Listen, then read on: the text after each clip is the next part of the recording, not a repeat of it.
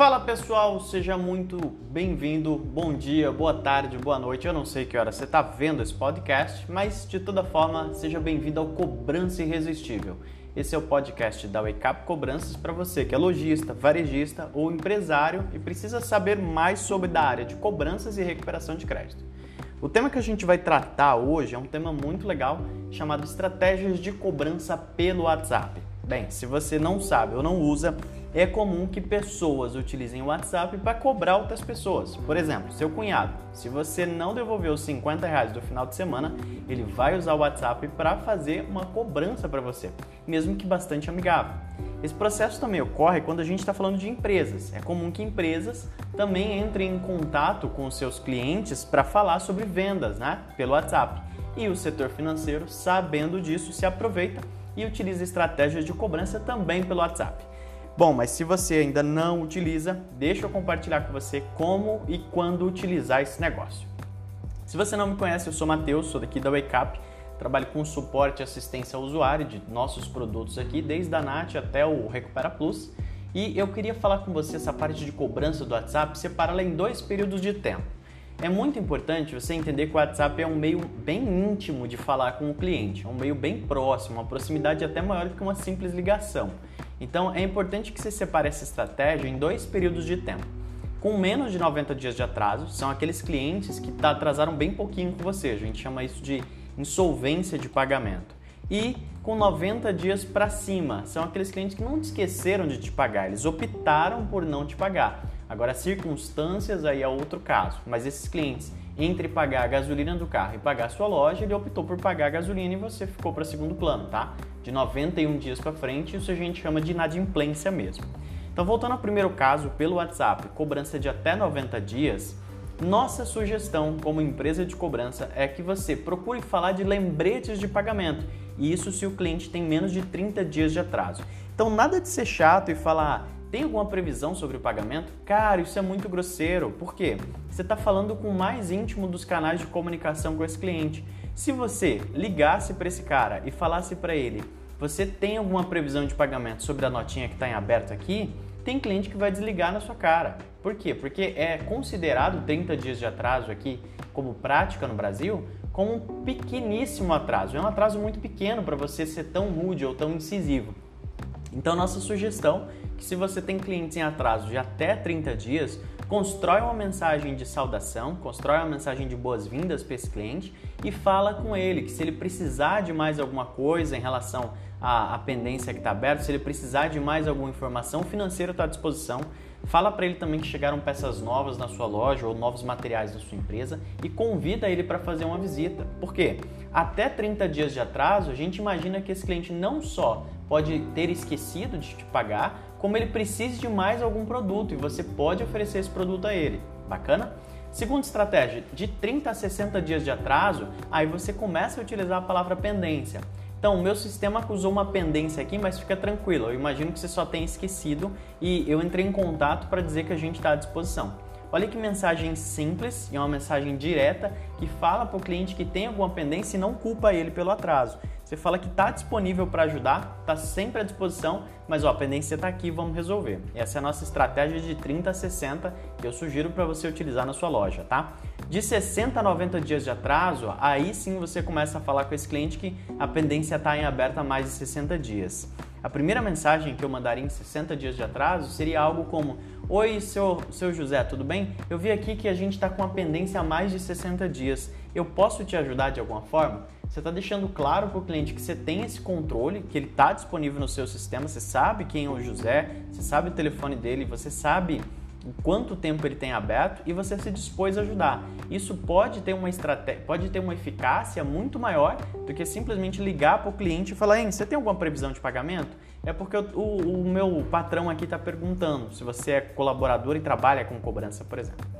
Então eu dei, dei para você três estratégias de até 90 dias de atraso, isso pelo WhatsApp. Lembrando, é um termo muito sensível falar com o cliente pelo WhatsApp, cuidado com isso. E agora eu vou dar estratégias para você de 90 dias para frente. Então lembra, de 90 dias para frente a gente está falando que é inadimplência mesmo e que o cara entre pagar a escola do filho, entre pagar alguma outra conta e pagar sua loja, você ficou em segundo plano e ele foi pagar as outras contas. O primeiro motivo interessante para fazer essa cobrança pelo WhatsApp é entender o porquê que ele fez isso. Então ele fez isso porque ele ficou desempregado? Pronto, isso é um caso, você já sabe o motivo da inadimplência. Então, quando você vai entrar em contato com esse cliente sabendo o motivo da inadimplência, você vai mandar uma mensagem focada para aquilo. Por exemplo, com 95 dias de atraso, você sabe que o João não te pagou porque ele perdeu o emprego, você vai mandar uma mensagem para ele direcionada. Oi, seu João, aqui é o Matheus da Cobrança. Eu entrei em contato porque eu fiquei sabendo que você perdeu o emprego, mas a gente está aqui para ajudar e contribuir no que, no que puder. É, você tem alguma coisa que eu possa fazer para te ajudar nesse período? E aí deixa o seu João falar com você porque você foi incisivo em cima do motivo da inadimplência. Você está sendo o mais humanizado possível e você está sendo um cara que pode até ajudar ele sair daquele motivo da inadimplência. Detalhe, anota, sempre anota o porquê dessa inadimplência. Por quê? Assim você vai descobrir qual é o motivo real de inadimplência na sua loja. Então as pessoas não te pagam pelo motivo 1, um, esquecimento, ou pelo motivo 2, inadimplência, porque o cara perdeu o emprego, trocou de cidade, enfim. É importante saber isso, tá? Sugestão de régua de contato. Nós sugerimos que quando passado 90 dias, você entre em contato com esse cliente regularmente duas vezes no mês uma na primeira quinzena, uma na segunda quinzena do mês. Porque na prática, se o cliente te responder, tá? Isso é, levando em consideração que o cliente te respondeu na primeira mensagem e ele vai te responder na segunda mensagem, tá? Se o cliente não te respondeu, você vai entrar em contato com ele até obter a resposta desse cliente, porque o que te importa não é transmitir a mensagem, o que te importa é a resposta dessa mensagem, tá? Então, partindo do pressuposto que você já recebeu o feedback desse cliente, nós sugerimos que você entre em contato com ele duas vezes por mês, a cada 15 dias. Porque assim você mantém uma régua de contato, uma cadência e não se torna chato ou incisivo. Como, por exemplo, a gente vê casos de empresas de cobrança que recebem processos porque ligam 170 vezes para o cliente ao longo de 30 dias. Ou seja, você mais atrapalha o cliente, faz ele pegar raiva de você, do que você ajuda a reduzir o problema da inadimplência na sua loja. Legal? Outra dica, com 120 dias de atraso, o cliente já tá, passou 4 meses de atraso, experimenta começar a falar em negativação ou protesto se você utiliza. Por quê? Você precisa se precaver em relação a essa dívida, tá? Inclusive, um fato importante é que de até um ano de inadimplência, você consegue protestar esse cliente sem ter que pagar custas de processo, custas de protesto, que é muito bom para sua loja. Mas toma cuidado porque não vale a pena protestar todo mundo. Isso pode sair caro e pode manchar a imagem da sua empresa frente ao crediário que você fornece na cidade. Afinal, sua loja está física, instalada em algum lugar, esse crediário precisa atender aqueles que estão naquela cidade, tá? Então, cuidado para não se manchar com isso. Quando se passar mais ou menos aí é, 300 dias de atraso, 360 dias de atraso, a gente está falando de um ano, aí você começa a pensar em uma empresa de cobrança terceirizada para resolver esse problema é, literalmente com outros argumentos, com outros motivos. Porque a gente sugere assim? Porque dessa forma você não gasta sua mão de obra, que é o seu colaborador que vai ficar cuidando disso, com a matéria repetitiva. Uma hora a gente se cansa de fazer cobrança e aí que entra a cobrança terceirizada, para fazer realmente uma negociação diferenciada, para utilizar métodos diferentes, enfim. Agora, dicas da Up. Para recapitular, eu falei com você de cobrança de até 90 dias de atraso e de 91 dias para frente, até um ano, por exemplo. E eu vou te dar algumas dicas sobre isso dentro do WhatsApp. Primeiro, tenha mais de um número do WhatsApp, tá? É muito comum que alguns clientes te bloqueiem e declarem o seu número como spam, porque a forma como você cobra influencia em como o usuário te recepciona.